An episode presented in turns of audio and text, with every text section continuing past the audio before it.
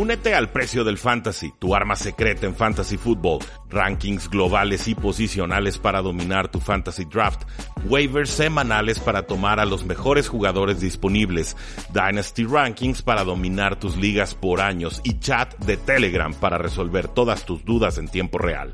Visita stam.store diagonal precio NFL o da clic al link en este episodio para suscribirte.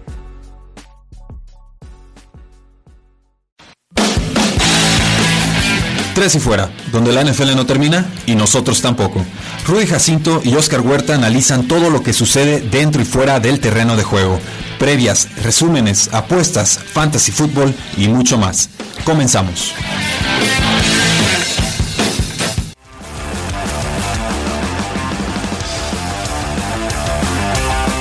Yo Jacinto, me encuentran en Twitter como arroba paradoja NFL. Y es para mí un gusto, como siempre, poder platicar con todos ustedes sobre lo que acontece en esta temporada NFL 2020, pero sobre todo lo que creemos va a suceder en esta, la primera semana de postemporada, la famosa Wildcard Week o ronda de comodines. Para ayudarme con el análisis tenemos el gusto de contar con Humberto Torres de Tres y Fuera Seahawks. Humberto, ¿cómo te trata el año nuevo? Y a grandes rasgos, ¿qué te pareció esta temporada regular de la NFL que fue tan atípica? ¿Qué tal, Rudy? Un saludo para todos nuestros amigos que nos siguen a través de las diversas plataformas de Tres y Fuera. Muchas gracias por la invitación. Bueno, una temporada que a final de cuentas se logra. Creo que lo más importante de sacar este, este año en la NFL era precisamente sacarlo avante. Las maneras no importaban con el tema de la pandemia, pero creo que se logra de buena forma. Hay que recordar, es muy complicado que más de o casi 100 personas por equipo son las que convivían de forma diaria y a, mi parecer los con el número de contagios por COVID fueron bastante pocos con, para, para todo el, el, riesgo que implicaba realizar esta temporada. Sí, la, NFL nos fue dejando muy claro a lo largo de la campaña que, la temporada se iba a realizar sí o sí, ¿no? Que si estabas sin head coach, si estabas sin receptor estrella, si se te enfermaron cuatro quarterbacks, pues ni modo, ¿no? O sea, así está la campaña y hay que, hay que seguir avanzando y, ya está, ¿no? Lo vimos en casos muy puntuales, Steelers fue uno de los equipos más afectados, Patriotas ni se diga, eh, por supuesto los Broncos que tuvieron que jugar contra los Santos de Nueva Orleans con el quarterback número 6 que ni siquiera conocía a los compañeros, o sea, cosas que verdaderamente no esperaríamos ver nunca en una National Football League tan eh, profesional, tan, tan prestigiosa, y sin embargo, bueno, esas son las condiciones a las que nos expuso este tema del COVID o la, la pandemia de coronavirus.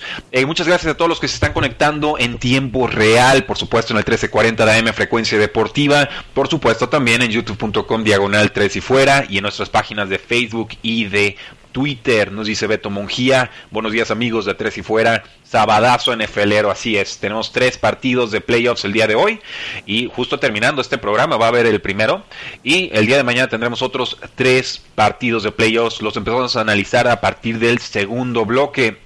Humberto, también nos dice José Francisco Tomás Cabellud, buenas tardes, saludos desde España. Así que poco a poco se va conectando el público.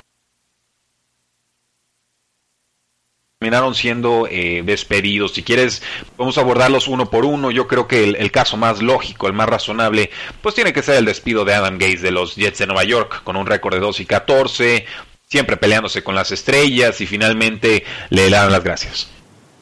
Sí, de acuerdo. Podemos, podemos hablar de todas las estrellas que pasaron por los Jets en los últimos años y que tuvieron problemas con Adam Gates. Le'Veon Bell en, en, la última temporada, Jamal Adams que terminó con el conjunto de Seattle. Adam Gates es un entrenador que me parece que tiene mucho más el currículum de haber trabajado con Peyton Manning y la recomendación de haber trabajado con uno de los mejores mariscales de todo de todos los tiempos y por eso es que recibe oportunidades dentro de NFL como coach, ya que como coordinador ofensivo ah, fue parte fundamental de una de las mejores ofensivas en la historia en la historia de la liga. Adam Weiss no sé si vaya a tener otra oportunidad en NFL después de esta aventura con los Jets, donde no demostró manejo de vestidor, no demostró un conocimiento del sistema, de un sistema o dominar un sistema, dominar una cultura en los Jets, dudo que Adam Gates lo podamos ver de nuevo en NFL al frente como cabecilla de un equipo. Ahora, la, la especulación con Adam Gates es que estaría sonando como, y me parece que sería la persona más afortunada del mundo si se confirma,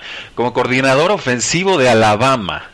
O sea, porque hay un historial de, de, Adam Gates, estuvo en la universidad, fue alumno en la universidad en donde estuvo trabajando, eh, por supuesto, Nick Saban, y, bueno, sería absolutamente el resultado más eh, inesperado, ¿no? El resultado más espectacular que pudiera tener un Adam Gates sería resultado percentil 99%, ¿no? O sea, verdaderamente lo más impensable para cómo terminó su gestión, verlo llegar a una universidad tan prestigiosa como pudiera ser eh, Alabama y ahí poder tratar de, reflotar su, su, carrera. Entonces, pues sí, un triste andar el de los Jets de Nueva York, pero también creo que es, justo hablar de los otros equipos que también despidieron a sus head coaches en el lunes negro. El head coach pudo ahora sí que revivir ese 2017 en su temporada de debut con el equipo, eh, en pique, en pique, en pique, perdiendo talento, perdiendo talento. Y simplemente eh, parece que la NFL ha rebasado este roster de los Jacksonville Jaguars, que ahora cuenta con el pick número uno global y que seguramente tendrá a Trevor Lawrence bajo centro.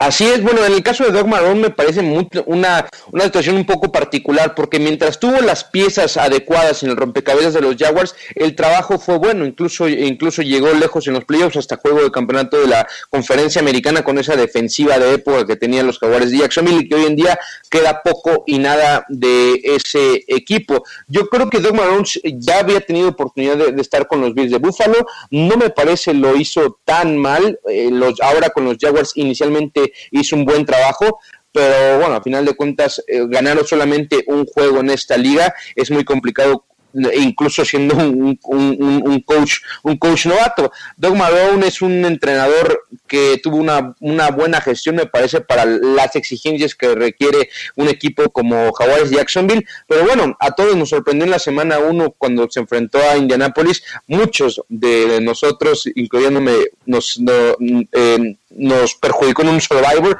Yo, yo perdí en un Survivor gracias a esa, a esa única victoria y parecía que podían hacer cosas, eh, no llegar a playoffs, pero sí competir después de esa semana uno en ese partido contra Colts pero bueno, a final de cuentas terminan solamente ganando ese partido. Sí, fue, fue un espejismo. Lo que tienen los Jacksonville Jaguars en estos momentos pues, son piezas puntuales. El pass rusher eh, Josh Allen, podríamos hablar del linebacker Mal Jack, eh, el corredor Jane Robinson, el, novato sensación, a mi parecer, por sobre todo porque no fue seleccionado en el draft. O sea, ver a un corredor dominar de esas maneras de la primera semana eh, es muy importante. El receptor DJ Shark a mí me gusta, la que Chenault me gusta también como una segunda opción de pase.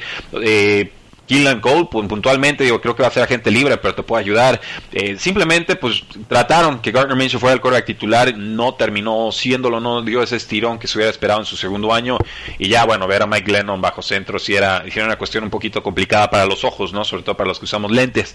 Pero llega Trevor Lawrence, ya se declaró para el draft, y bueno, yo, yo sigo pensando que tiene que realizar una labor de cabildeo este equipo de Jacksonville con, con Trevor Lawrence, porque tan les puede decir, yo no juego en Jacksonville, ¿no? Cámbienme a donde quieran, véndanme por lo que sea y, no juego, ¿no? Y se dobla las manitas y ya está. No me da ese perfil eh, Trevor Lawrence, sinceramente, pero eh, creo que tiene esa opción. Y si hay un, un que llega con el caché suficiente para intentar una, una Eli Manning o un Peyton Manning entrando al draft, pues sería precisamente Trevor Lawrence.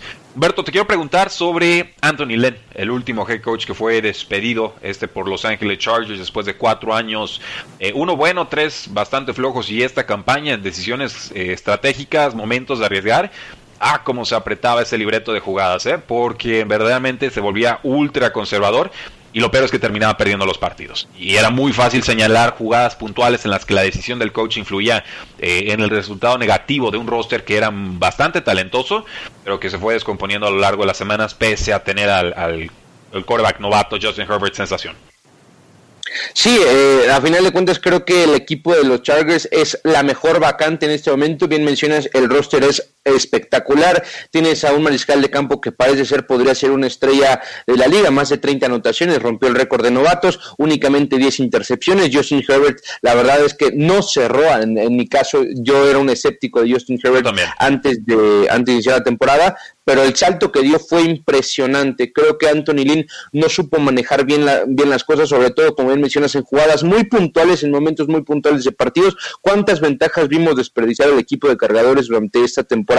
Anthony Lynn es un entrenador que no supo, no supo manejar bien al equipo de cargadores y no supo explotar ese roster lleno de talento en ambos lados del balón. Tienes a Justin Herbert en la parte ofensiva, tienes a Keenan Allen, tienes a Mike Williams, que como receptor número dos me parece de los mejores de toda la liga, y tienes en la defensiva, no olvidemos que Derwin James no ha podido estar el safety que fue tomado eh, eh, alto en el draft, no ha podido estar por lesión también es una adición que va a tener una contratación, podríamos decirlo, para cargadores en la siguiente temporada y el entrenador que venga va a tener mucho, mucho con qué trabajar y el potencial de este roster es impresionante. Coincido contigo, Humberto. Chargers la mejor vacante disponible en estos momentos. Vamos a una pausa y empezamos a analizar todos los juegos de Wildcard Week.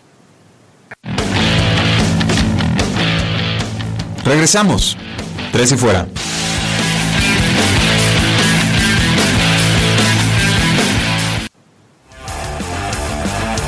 Regresamos a tres y fuera, donde la NFL no termina y nosotros tampoco. Yo soy Rudy Jacinto, me encuentran en Twitter como arroba NFL. Humberto Torres nos acompaña de tres y fuera Seahawks. Humberto, ¿cómo te encontramos en redes sociales?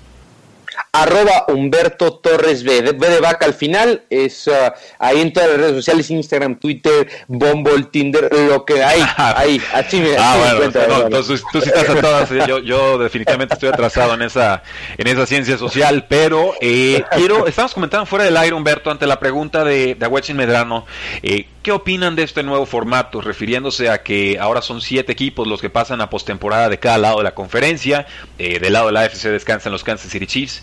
Del lado de la NFC estarán descansando los Green Bay Packers. Pero ahora tenemos este séptimo equipo que compite y ahora tenemos al segundo sembrado que no descansa.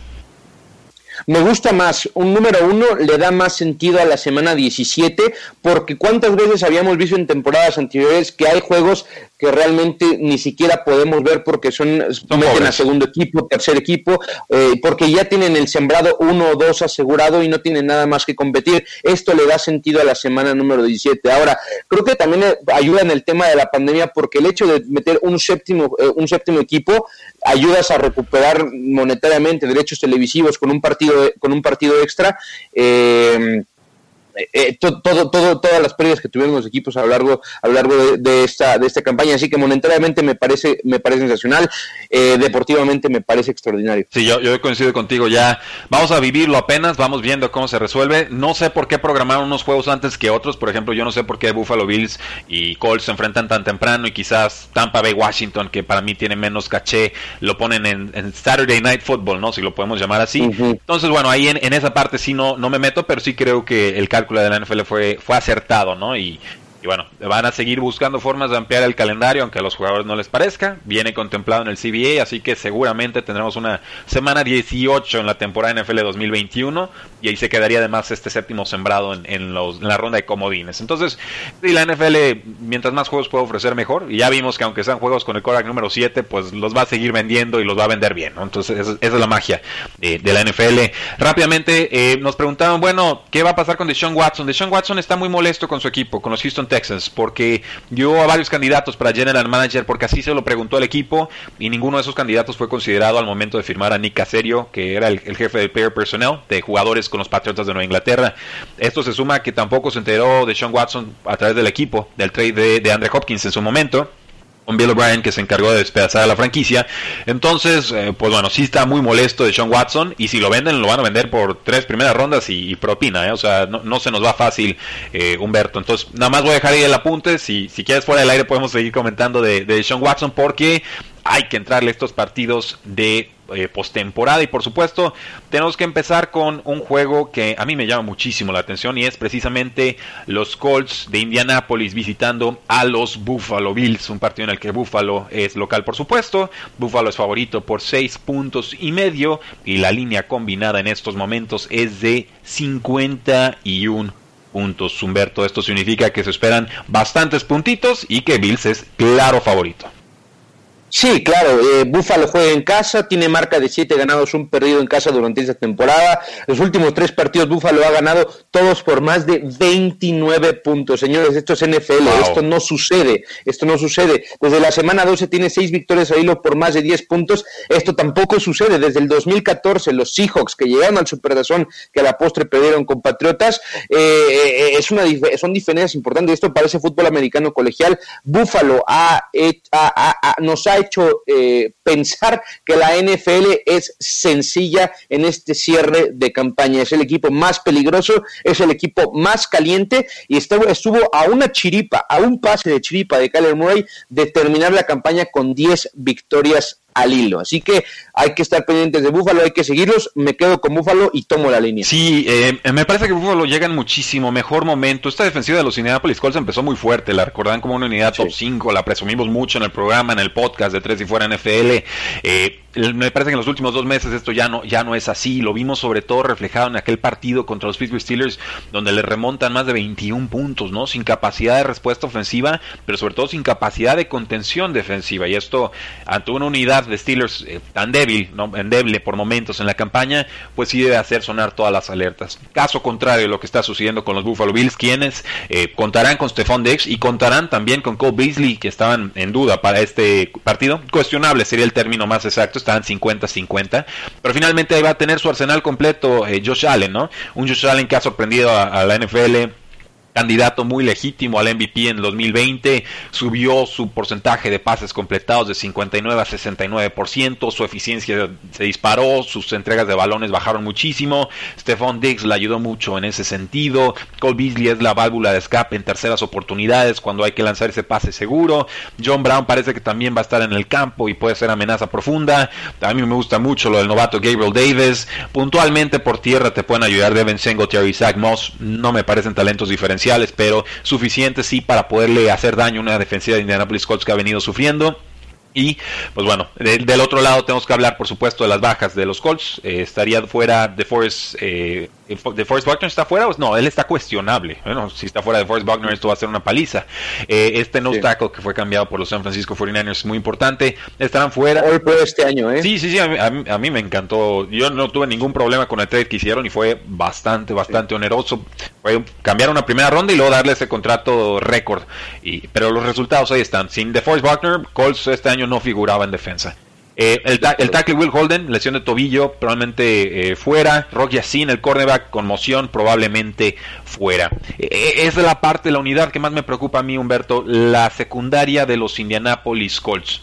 les ha costado, o sea, Xavier Rhodes revivió su carrera, padrísimo, perfecto. Xavier Rhodes no puede cubrir a cuatro receptores a la vez. Entonces, yo estoy de acuerdo contigo. Yo voy a tomar a los Buffalo Bills para ganar este partido. Los voy a tomar con los seis puntos y medio de la línea, que de hecho en tiempo real se me acaba de mover a menos siete. Número clave que está tocando entonces eh, esta línea de apuestas, porque entonces ya tenemos que ganar por más de un touchdown la apuesta para cobrarla. ¿Qué opinan ustedes? Háganos saber ahí en redes sociales quién va a ganar este partido de Indianapolis contra los Buffalo Bills. Y vamos a, otro partido antes de la pausa, Humberto, si te parece, este juego yo creo que si el de Indianapolis y Bills era altas, este va para bajísimas y muy grave. ¿eh? Y tú, siendo experto de tres y fuera Seahawks, no me dejarás mentir. Los Ángeles Rams visitan a los Seattle Seahawks. Seahawks es favorito por tres puntos y la línea combinada está en 42 y medio. En una temporada con tantos puntos, con tanto espectáculo, de pronto vemos a un Russell Wilson que se estará enfrentando, no sabemos si Jerry Goff o a Wolford, quien fue quien tuvo que jugar en la semana 17 y produjo más por tierra que realmente con su brazo. Sí, eh, Russell Wilson que después de un inicio bastante prometedor, incluso rompiendo récords en las primeras semanas, récord de touchdowns, récords de yardas, eh, cierra la campaña de manera muy, muy mediocre. Por ejemplo, los últimos nueve partidos... Mediocre es una palabra muy fuerte, ¿eh? Sí, eh, es la medianía. Un mediocre es mediano, luego la gente demasiado, pero es, es en la medianía. Tú comparas las estadísticas de Russell Wilson de los últimos nueve juegos con los últimos nueve juegos de Mitchell Trubisky y son oh. verdaderamente similares. Trubisky en los últimos nueve juegos tiene 11 anotaciones, 6 intercepciones, 94 de rating y el caso de Russell Wilson es verdaderamente lamentable. Tiene 12 touchdowns, 5 intercepciones y 91 de rating promedio, poco más de 200 yardas, al igual que Mitchell Trubisky. Trubisky con un mejor porcentaje de pases completos, casi en 3, en 3 percentil, para que veamos el nivel de Russell Wilson en el cierre de la campaña y para, y para colmo se va a enfrentar a, un, a en lo personal, la mejor defensa que existe en la NFL. Rams es un equipo que le cuesta mucho trabajo a Russell Wilson. Tuvo en la temporada cuatro juegos con rating por debajo de 94. De esos cuatro, los dos fueron contra Rams. Cuatro juegos con por lo menos cinco capturas dos de ellos contra Rams, 11 capturas entre los dos juegos sumados. Algo, algo preocupante. Es, eh, sí, mira, el, trabajo que han hecho en defensiva Los Ángeles Rams después de despedir a Wade Phillips para mí es extraordinario y, es meritorio. A, mí me preocupaba muchísimo ese despido porque sabemos qué tenemos con Wade Phillips. Presionan cuatro, atrás nos hacemos pelotas. Lo que están haciendo ahora los Rams es, es muy distinto. Ahora están construyendo de atrás hacia adelante. O sea, a partir de Jalen Ramsey empiezan a construir, pero también por supuesto buscando formas de desmarcar a Aaron Donald. Muchas veces vemos a los Rams con tres al frente, ¿no? Y entonces son los apoyadores los que tienen que llenar a, esos, huecos en las jugadas de, ataque terrestre. Sorprendentemente, a pesar de estar jugando tanto con tres jugadores al frente, los Rams son de los equipos que menos permiten yardas por la vía terrestre. Entonces, es un sistema muy intricado con muchas asignaturas para distintos jugadores que todos tienen que estar en, sincronía eh, a un nivel superior de lo que normalmente se acostumbra en la NFL. Y yo creo que aquí están marcando la pauta Los Ángeles Rams para cómo se va a tener que jugar defensiva en el futuro, para poder protegerte mejor en profundidad, para no permitir esas jugadas grandes, que es la forma más rápida de perder los partidos y es creo lo principal que le va a poder quitar la defensiva de los Rams a Russell Wilson pero también para poder contener y entonces frustrar eh, de forma muy distinta como se acostumbra en la NFL a un mariscal de campo tan explosivo como lo puede ser Russell Wilson. Los Rams eh, tendrán cuestionables a Jared Goff, al quarterback, al linebacker Micah Kaiser, una lesión de rodilla, y al guardia David Edwards. Eh, Jared Goff, una lesión de pulgar en la mano derecha, no pudo jugar en semana 17, fue operado, una dislocación. ¿Quién debería jugar? ¿Wolford? O Goff. Porque Goff no estuvo bien antes de que se fuera Wolford. Es una máquina de intercepciones del 2019 a la fecha. Oh, yo creo que Wolford demostró contra Arizona que puede, que, tiene la capacidad de, de, tener, de hacer un bomberazo. De, eso es lo que Inter Rams el día de hoy. Realmente no necesitas muchos puntos porque la ofensiva de cero no me parece que carbure. Ahora, también podemos verlo por el otro lado. Hablabas de los regresos de las lesiones. También eh, Rams va, va, a contar con Cam Akers, corredor. El regreso de Andrew Whitworth, el tackle, tackle izquierdo que precisamente se lesiona en el primer juego contra Seattle, uno de los mejores tackles izquierdos de los últimos, de los últimos años.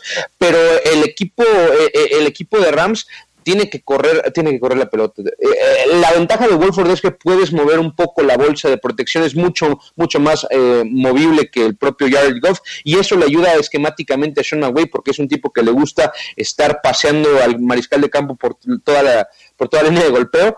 Creo que la, la línea es un partido muy peligroso y el equipo de Seattle tiene de regreso a los cinco titulares de línea ofensiva por sexta vez en la campaña. ¿Cuál es la marca? ¿Cuál es la marca en, alrededor de esta línea ofensiva cuando estuvieron completos? Es 5-0. Todos siempre promediando arriba de 36 puntos. No espero que sea tenga 36 puntos frente a una defensiva como Rams, pero sí podríamos ver elevado el nivel de Russell Wilson durante este partido. Sí, yo, yo le tengo miedo a este partido, no me interesa apostarlo, no me interesa tocarlo. Creo que se va a las bajas y esa es como la que más me va vibrando. Pero pues un pase profundo de Russell Wilson y se te acabaron las bajas, ¿no? Regresa Cooper Cup de la lista de COVID-19. Creo que se mantiene el, bolsillo limpio y creo que va a jugar Jared Goff. Eh, debe ser suficiente para ganarle un partido a tres puntos eh, a los Seattle Seahawks, a pesar de que no sean favoritos en estos momentos, a pesar de que estén a domicilio. Eh, por talento de roster es infinitamente superior lo de Rams a lo de Seahawks, pero el talento diferencial, la magia de Russell Wilson lo hemos visto muchas veces, muchas veces alcanza para que eso eh, termine en victoria, ¿no? Aunque luego se nos acabe, nos deje de carburar más adelante en la postemporada. La defensiva de Seahawks no es buena, no presiona bien, la secundaria ha estado sufriendo mucho. Jamal Adams está en duda por una lesión de, de hombros y juega lo va a hacer de forma bastante limitada. Entonces, eh, aquí está difícil el, pronóstico. Creo que yo voy a dar a los Rams para ganar el partido. yo no me aventaría con los Rams, a pesar de que Sean McVay tiene un récord de eh, tres derrotas y siete victorias en su etapa como coach en Rams frente a Pete Carroll y Seattle. Creo que, eh, bien, bien mencionaba, la magia de Russell Wilson, y creo que Seattle es el equipo más peligroso en playoffs de la conferencia nacional. Si logra conjuntar la ofensiva de las primeras nueve semanas con la defensiva de las últimas nueve semanas, ojo que este equipo le puede competir a cualquiera, porque en, las primeras semanas era la ofensiva número uno y en la defensiva, en las últimas semanas es la defensa número uno. Ha sabido desde que llegó Carlos con un pequeño gran tema ahí que es los rivales a los que se enfrentaron. Yo por eso descuento bastante lo que ha sucedido con, en la defensiva de Seahawks, que así ha mejorado, pero me parece Rams podría demostrar que no tanto como nos quisieron hacer creer por precisamente por la calidad de, los rivales. Entonces entiendo que tú te vas con Seahawks, creo que yo voy a aguantar con los Rams y que gane el mejor. Vamos a una pausa y regresamos a tres y fuera. No te vayas, ya regresa Tres y Fuera.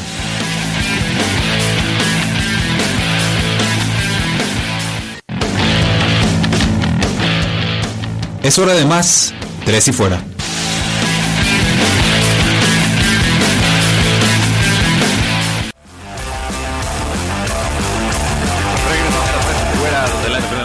y nosotros tampoco. Yo soy Rudy Jacinto, nos acompaña Humberto Torres. Estaba confundiéndome con algunos clics aquí en la computadora.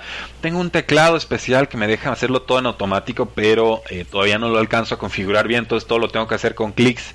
Entonces no, no es lo más conveniente, pero próximamente lo resolvemos, no se preocupen. Lo importante es que la transmisión ya está estable y que el público está participando y que tenemos a mucha gente que nos está viendo en YouTube Live y en Facebook y en Periscope y por supuesto escuchando a través del 1340M Frecuencia Deportiva, porque hay muchos partidos de ronda de comodines Humberto y por lo que entiendo de lo que hablamos eh, fuera del aire, no vamos a estar muy de acuerdo el día de hoy. Vamos, vamos platicando de este juego de Saturday Night Football que tendrá a los Bucaneros de Tampa Bay visitando a los Washington Football Teams, iba a decir Washington Redskins, pero no, ese nombre quedó en el pasado. Eh, el equipo de Washington con 7 y 9 eh, tendrá el honor de recibir a los Bucaneros de Tampa Bay. Eh, ¿qué, opinas, primero que nada, Humberto, de que un equipo con récord perdedor tenga la localía en postemporada? Bueno, creo que eh, la NFL siempre nos da enseñanzas para la vida y esta no es una excepción. La vida no es claro. Hay gente que que nace en cuna de oro y tiene, y tiene que aprovechar esas oportunidades. Y hay otros, y digamos que Washington en este momento es el equipo con cuna de oro porque tuvo muchas más oportunidades de entrar a playoffs, mucho más margen de error, un calendario menos complicado que los Bucaneros de Tampa Bay, pero bueno, así es la vida y hay que, y hay que, y hay que acatarlo. Creo que eh, no, no, hay de otra, no hay de otra, hermano. Va a ser un partido bastante, bastante bueno. A mí, a mí me gusta bastante este eh, eh, partido. intriga más, y, creo que lo hace, hace bien Bruce Arians en aclararlo su equipo, que este no es un equipo de 7 y 9, ¿eh? esto es un equipo de 4 y 1, porque esos son los partidos en los que jugó Alex Smith de titular, y es muy distinto ver a Washington con Dwayne Haskins este, dando lástima en el campo versus un Alex Smith que pues no te va a entregar el balón, quizás no te va a hacer jugadas grandes tampoco, pero eh, puntualmente puedes sacarnos el resultado. Yo aquí te confieso, eh, junto a lo que pudiera hacer Wolford con los Rams, me parece que, y Trubisky con los Osos, pues Alex Smith, Dios, me encanta su historia, pero sí llega mucho más limitado con sus capacidades físicas y producción en el campo en estos momentos que casi el resto de la competencia. Entiendo que si te gusta este partido es por la línea poderosa de, Washington y el daño que le puede hacer una línea ofensiva que ha sido de altibajos con los bucaneros de Tampa Bay y Tom Brady. Yo como más o menos vislumbro este partido es un juego más o menos apretado al medio tiempo y que en la segunda mitad Bucaneros encuentre la fórmula, ajuste y termine eh, metiendo más puntos de los que pueda eh, responder Washington, que me parece no tiene esa capacidad de remontar partidos. A ellos les conviene un partido de pocos puntos, controlado, mucho Antonio Gibson, pasecitos a JD McKissick, si nos ayuda eh, por supuesto este Terry McLaurin, que, va a quedar sano, lo suficientemente sano para jugar, y Logan Thomas, pues, pues qué mejor, ¿no? Pero todo controladito, todo en orden donde hay una jugada que nos rompa ese, ese guion de partido, yo creo que Washington va a sufrir mucho. Sí, bueno, eh, creo que bien, bien, lo dices, Washington es otro equipo con Alex Smith. Cuando tienes un equipo con una defensa tan buena como es Washington, lo único que necesitas de tu mariscal de campo es que no se equivoque. Alex Smith es un tipo que no se equivoca. Bien mencionas también, creo que hay que decir, Tampa cerró la temporada con un récord de 5-2 en sus últimos siete partidos al igual que Washington. Entiendo, entiendo que el nivel de calendario es distinto, pero tampoco fue un flan el calendario, el calendario de Washington. Eh, tiene menos de 20 puntos los últimos 7 juegos, menos de 20 puntos permitidos la defensa de Washington. Y Tampa es un equipo que contra equipos de playoffs le costó demasiado. ¿Cuál es la fórmula para, para poder ganar a Tom Brady? Poder presionarle con cuatro y Washington tiene esa capacidad. Ahora, ojo, me dices equipos de postemporada, es, es un equipo con récord 7 y 9, o sea, tampoco es el equipo tradicional calibre postemporada, ¿no? Yo creo que si la defensa es, es, es elite. Sí, sí, la, secundaria es un poquito mejorable, pero sí, no, me queda claro que el pass rush es, absolutamente extraordinario, pero no nada más es, una línea defensiva, ¿no? O sea, esa es la línea en la que le gana Washington a, Bucaneros, Bucaneros ganan todas las demás. Eh, me queda claro que la línea defensiva muchas veces te compensa dos o tres unidades que tengas más débiles que tus rivales, esa es la lección que me ha dado la NFL constantemente, pero con todo y todo me parece que incluso con Mike Evans lesionado de la rodilla, cuestionable para jugar, eh, lo vimos con Antonio Brown, o sea, puede perfectamente cumplir el rol con 11 recepciones y 150 yardas y touchdown. Y Chris Godwin también anotó dos touchdowns. Y Robert Gronkowski, pues tres recepciones, pero son como para 70 yardas y a veces touchdown. Eh, Ronald Jones, corredor adecuado, nada espectacular, ha estado funcionando. Si no, pues ahí está Leonard Fournette, que por lo menos se debería estampar durísimo contra alguien, ¿no? Y en zona roja te puede ayudar. O sea, veo muchos recursos con Tampa Bay y creo que eh, sonaban las alarmas hace como tres o cuatro semanas con este equipo de Bucaneros. Me parece que llegan en buen momento. Me parece que llegan en buen momento. No creo que se vayan a confiar con Washington. Creo que el, mensaje de Bruce Jones es, muy, muy adecuado. Eh, Carlton Davis está en muy seria duda para jugar esta, este partido. Lesión de Ingle. Y ahí es donde me empiezo a preocupar. O sea, la secundaria de Bucaneros es vulnerable. Y sin Carlton Davis eh, patrullando profundo en slot, más todavía pero no me parece que Alex Smith tenga el brazo o, en estos momentos haya demostrado el nivel para poder aprovechar en profundidad esos pases y realmente hacer pagar a la, defensiva de Tampa Bay que ha sido errática en este cierre de campaña eh, el hecho de no tener a esos secundarios y sobre todo esos safeties que han estado sufriendo muchísimo, muchísimo eh, en cobertura. Entonces yo creo que me quedo con los bucaneros de Tampa Bay, los estoy viendo eh, ya con una línea de 9 puntos y medio, la línea combinada over-under está en 45 y medio. O sea, vamos, yo, yo me voy con los bucaneros. Yo, yo me voy con yo, yo me voy con, con, Washington, creo que la línea es bastante amplia para lo que podemos ver. Eh, el Washington tiene menos de 200 yardas permitidas en los últimos tres partidos y solo Rams y Steelers en toda la campaña pudieron tener arriba de 300 yardas por, por aire. Eh, si bien la, la, ofensiva de Washington no ha carburado de la mejor manera, es la número 32 de toda la liga, hay que, no hay que olvidar que Devin White, linebacker de Bucaneros, no va a jugar. Esto le puede abrir la puerta a Antonio Gibson para poder competir frente a una de las mejores defensas terrestres de toda la liga ojo con Washington. No estoy diciendo que le vaya a ganar a equipo de Bucaneros, pero creo que sin problema cubre la línea. Creo que este, este juego va a ser mucho más cerrado de lo que la Aquí lo escucharon primero. Humberto Torres dice que Washington va a ganar el partido de. No, no es cierto, estoy exagerando. No, no, no, luego se te van todos ahí en redes sociales y uh, te puedes hacer grande y decir Washington gana. Y aquí nos están diciendo en redes sociales, ¿eh? va a ser la sorpresa de, del año, nos dice Beto Mujía, Pieles Rojas. Bueno, ya no es Pieles Rojas. Washington sí gana a Tampa Bay, será sorpresa del año. Entonces, nadie se atreve a darlo, pero muchos lo están pensando. Ahora, último, último dato con, respecto a esto. Alex Smith estuvo entrenando un poco limitado durante toda la temporada. Tiene, eh, obviamente, creo que todos podemos esperar esto de Alex Smith. Y el equipo de Tampa es el equipo que eh, el segundo equipo que más cargas mandan contra el mariscal de campo eh, opositor.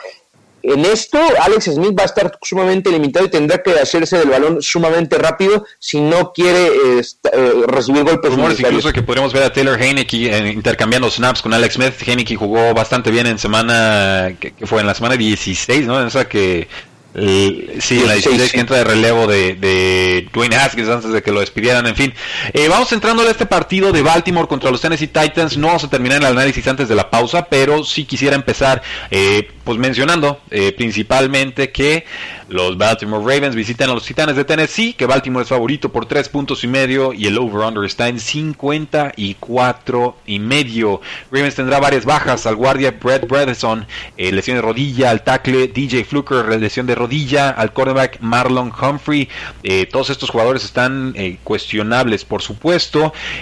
vemos a Jimmy Smith, lesión de costillas y de hombro, Yannick Ngako, lesión de ingle, Willie Smith, lesión de tobillo y los Titanes intactos. Los Titanes no tienen bajas reportadas para este partido que puede ser de venganza para los Baltimore Ravens ya que Titanes fue el equipo precisamente que los eliminó la temporada anterior. Vamos a una pausa y regresamos para analizar este Baltimore contra Tennessee. Pausa y volvemos a tres y fuera.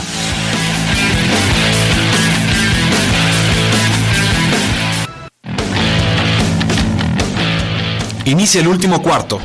Tres y fuera.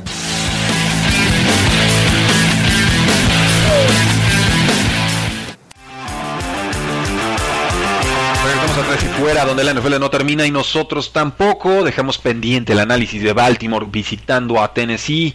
Humberto, este, este partido pues no es, no es precisamente la misma ofensiva de Baltimore del año pasado, sobre todo por la vía aérea, sobre todo con tantos touchdowns, pero por la vía terrestre, cuidado, ¿eh? 400 yardas en su última aparición por la vía terrestre. 400 yardas y eh, le creo que le pueden correr así mejor a, los Titans. O sea, este equipo de Baltimore ya tiene su guion de juego en ataque ya se encontró. No, no están pasando como antes, pero corriendo así no creo que importe mucho fútbol americano de la vieja escuela, fútbol americano de invierno. Vamos a ver un partido que va a aprovechar evidentemente el juego terrestre por ambos bandos. Mencionabas de Ravens 404 yardas, pero Derrick Henry viene oh, también de hacer más de 250 yardas oh, terrestres. Titans en los últimos, Titans 4 de los últimos 5 juegos tiene más de 400 yardas totales. Va a ser un partido que se va rapidito, va a ser un partido muy ágil, muy físico y va a ganar quien, quien realmente pueda explotar esas capacidades. Titanes, que es uno de los equipos que no puede presionar el coreback, no sabe presionar el mariscal de campo, y ojo que eso puede ser importante. Sí, definitivamente.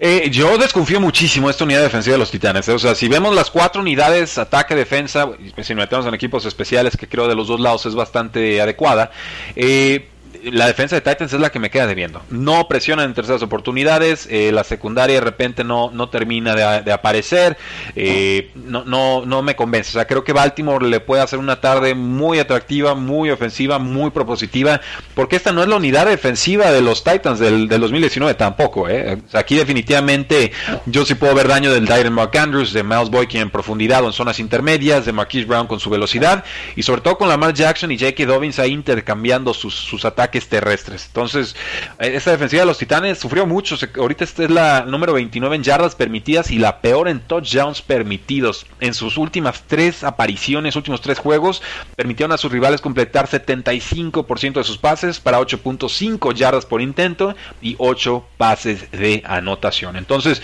a mí me cuesta ver un Baltimore capaz de remontar el partido Creo que el, guion de juego de, Baltimore siempre tiene que ser ir arriba en el marcador. A Titans sí lo hemos visto con capacidad de repuntar con, con Eric Henry, con AJ Brown y con Ryan Tannehill cuando se encienden.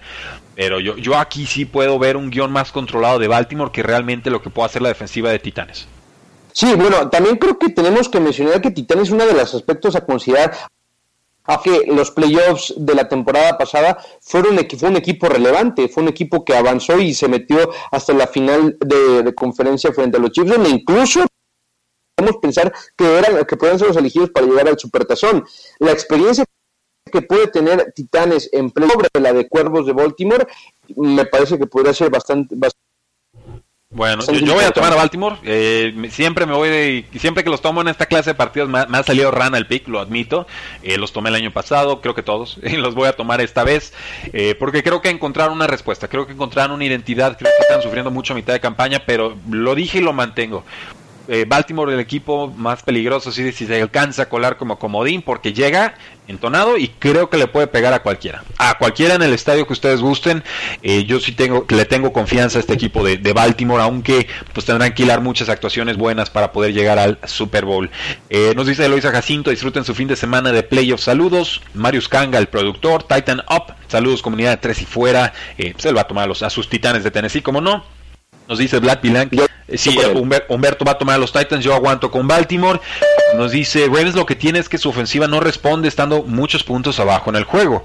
Lo que he visto es que no es por culpa de la Lamar, toda la ofensiva se cae en esas circunstancias. Sí, eh, me parece que lo que sucedió el año pasado es que se alejaron, alejaron del juego terrestre. O sea, incluso si Titans se va arriba a 10 puntos, si Baltimore deja de correr, Baltimore pierde.